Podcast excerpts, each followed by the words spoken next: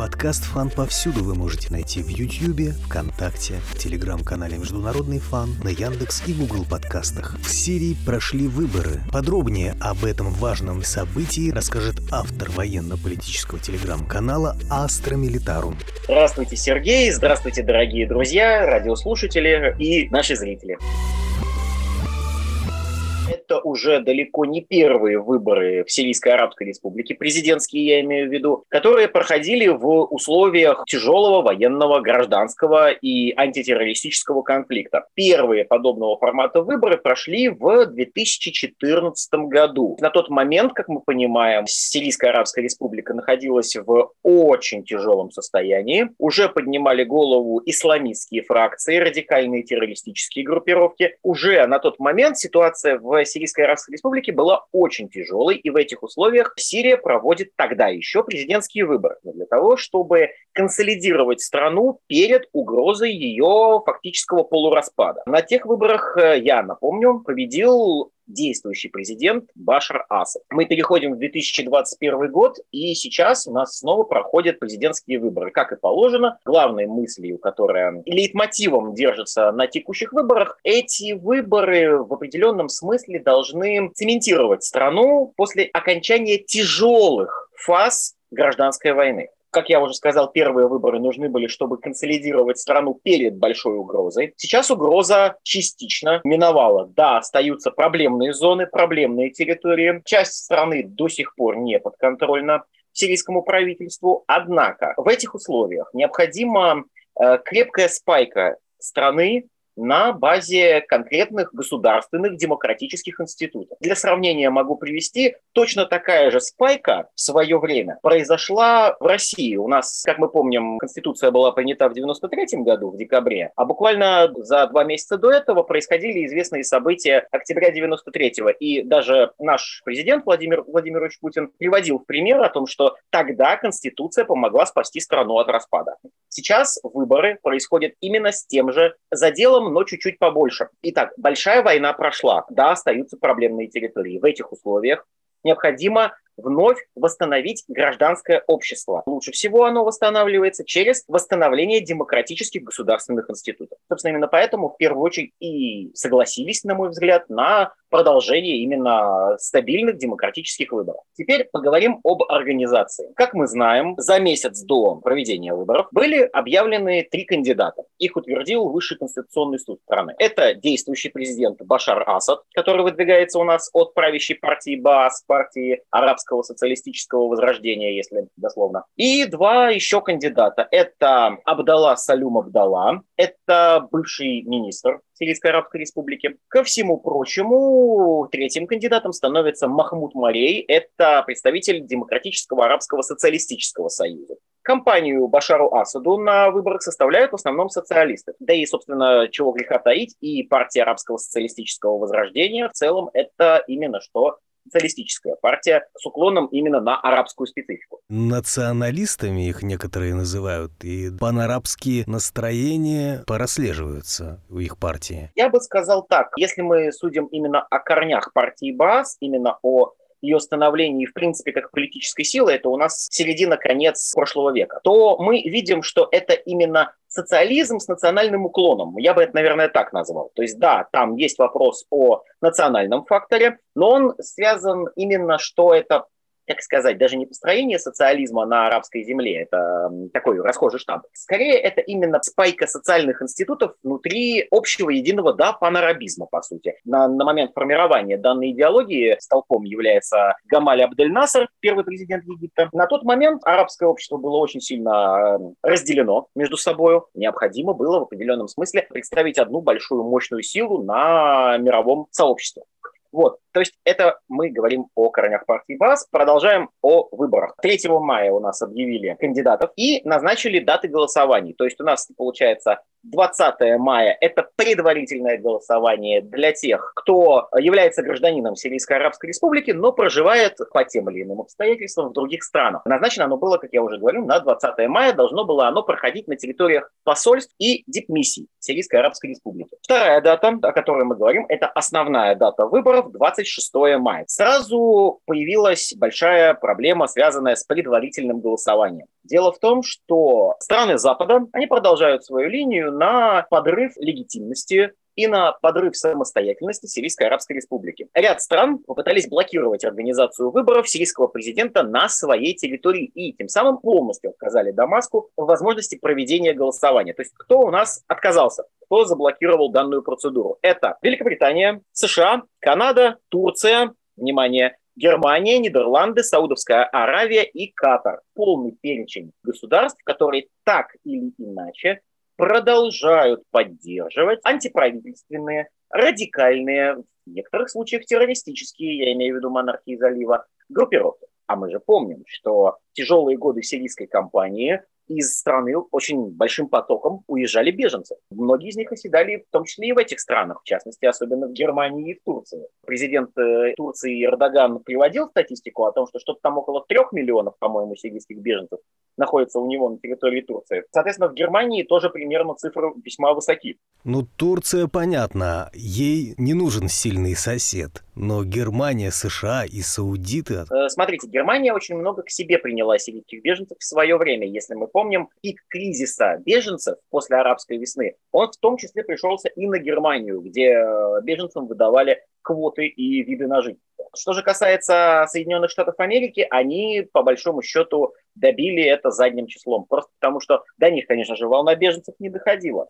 Но США традиционно уже на протяжении последних 10 лет считают себя ключевым противником Башара Асада, Дамаска и в целом правительства Сирийской Арабской Республики. Поэтому для них это вполне очевидно. Это инерция. Да, по сути, это определенного рода такая политическая, да не только политическая, а в целом такая уже даже личностная инерция. В данном случае Великобритания и Турция тоже сыграли свою роль. Так вот, все эти страны видят, что их усилия на протяжении 10 лет не привели к желаемому результату. Правительство Сирии по-прежнему находится в Дамаске, по-прежнему у власти находится партия БАС и ее представитель, президент Башар Асад. И в целом западным странам не удалось свергнуть правительство, которое находится в Сирийской Арабской Республике. Они видят, что их усилия пошли прахом и, соответственно, пытаются дополнительно устроить э, Дамаску различного рода казусы и проблемы, начиная от политических, как мы видим, блокировки президентских выборов, и заканчивая экономическими, то есть это санкционная блокада со стороны Запада. Так, а что с Саудовской Аравией? Саудовская Аравия и Катар в данном случае это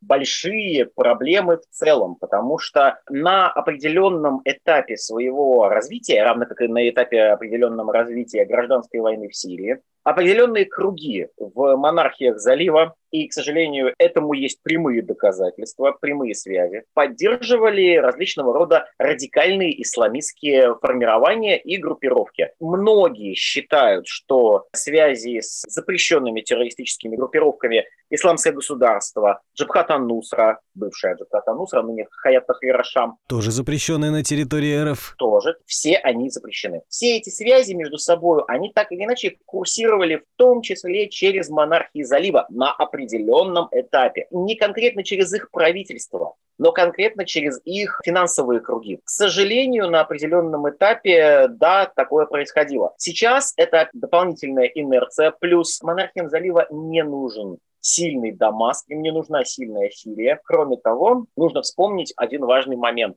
Одним вообще из факторов того, что эта война началась, как многие эксперты заявляют, стало планирование создания трубопровода из Катара в Европу через Сирию. В данном контексте Башар Асад проявил дальновидность и понимал, что проведение подобного трубопровода нарушит очень сильно его суверенитет и суверенитет самой Сирии. В свое время он этому отказал. Так вот, монархии залива это помнят. И Собственно, именно поэтому они в свое время включились в большую сирийскую игру. Такого мнения придерживаются эксперты по данной теме. Я склонен с ними согласиться. Это месть. Да, причем есть замечательное выражение о том, что месть – это блюдо, которое подают холодным. Так вот, в данном случае блюдо не то что холодное, оно уже заморожено. Но несмотря на то, что многие граждане, не находящиеся в Сирии, бежавшие от войны, не смогли проголосовать, выборы все-таки состоялись. Да, мы переходим как раз к 26 мая, то есть к большому дню голосования. Я лично наблюдал за реакцией людей, ну, поскольку ваш покорный слуга занимается мониторингом различного рода пабликов, сетей и так далее. Мы постоянно наблюдаем те или иные реакции людей на местах, те, которые уходят, во всяком случае, в социальные сети. И задача цементировать гражданское общество и продолжать его восстанавливать после тяжелых военных действий, она и сработала господин Асад является собой уникальный тип президента, который по факту прошел военные действия, находясь в стране, в которой они проходили. Он никуда не бежал, он остался в Дамаске, он остался в Сирии вместе со своей семьей, несмотря на то, что он призывал свою семью выехать, семья осталась с ним. Он остался вместе со своим народом. И таким образом Башар Хафиз Аль-Асад, это полное имя сирийского президента, завоевал огромный кредит доверия у своего народа. Он не побоялся ужасов войны, бедствий войны. Он остался с сирийским народом, тем самым присутствие Асада – это еще один серьезный фактор того, что сирийское общество и сирийская армия не распались ходе продолжительного конфликта. Несмотря на то, что дворец его подвергался обстрелам и ракеты долетали до его резиденции. О подробностях слушайте наш подкаст «Операция «Дамасская сталь» об освобождении Южного Анклава и наш большой подкаст о годовщине десятилетней войны в Сирии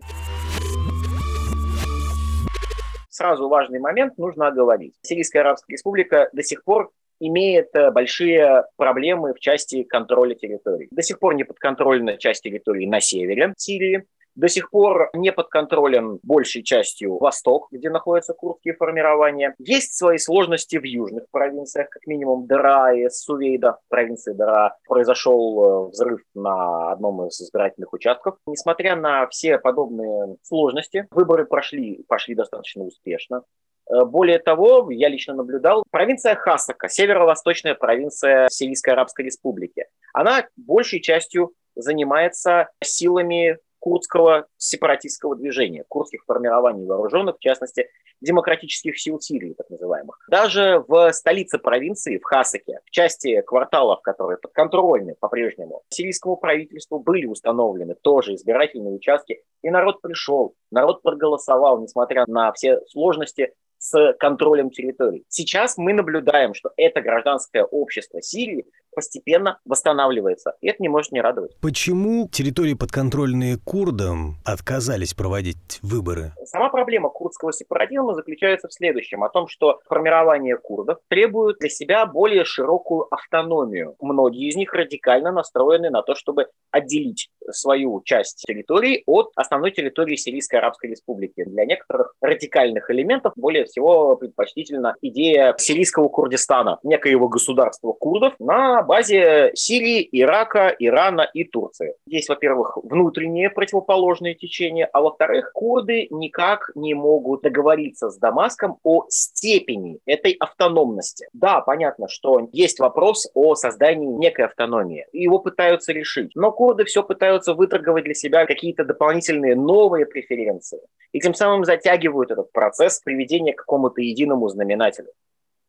Плюс, конечно, тут негативную роль играют Соединенные Штаты, которые по-прежнему продолжают находиться на э, восточных территориях Сирии которые по-прежнему продолжают сотрудничество с курдским сепаратистским движением. То есть для меня это по-прежнему загадка, как социалистическое и прокоммунистическое движение стало марионетками капитализма. Видимо, деньги в данном случае решают гораздо больше вопросов, нежели личные идеологии и убеждения. Поэтому американцы делают бизнес на этих территориях, американцы качают нефть, которая принадлежит сирийскому народу, что является вопиющим международным преступлением экономического характера. Тем не менее, американцы там делают бизнес, в том числе с помощью вот этих курских формирований. Это влияет очень сильно на саму повестку в целом, потому что если американские деньги завязаны на этих восточных территориях, это означает, что как минимум часть лобби, находящегося в Вашингтоне, они будут продавливать сохранение курдского проекта вот в таком вот нестабильном состоянии. Более того, США важна в целом сохранение нестабильности в Сирии, потому что именно на этой нестабильности они могут хоть что-то для себя заработать. Не было ли провокаций на территориях, на которых укрываются боевики? Примерно за два дня до анонса по президентским выборам, ну то есть за два дня до самой даты, появлялись сообщения о том, что боевики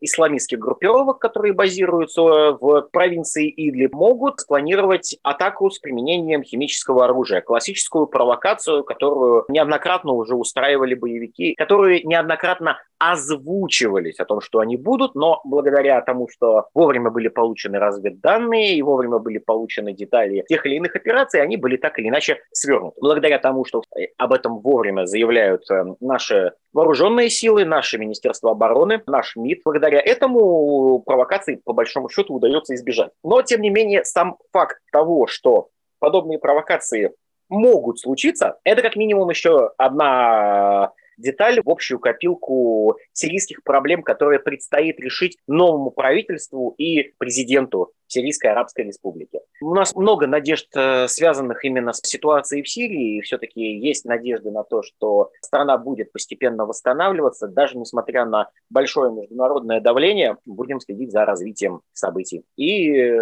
искренне надеемся на то, что после прошедших выборов страна снова сможет восстановить дальше свое именно гражданское общество. Вы слушали подкаст «Фан повсюду». Ищите нас на Ютубе, ВКонтакте, на Google и Яндекс подкастах и в Телеграм-канале «Международный фан». О том, как прошли выборы, нам рассказал автор военно-политического телеграм-канала «Астра Милитарум». До свидания.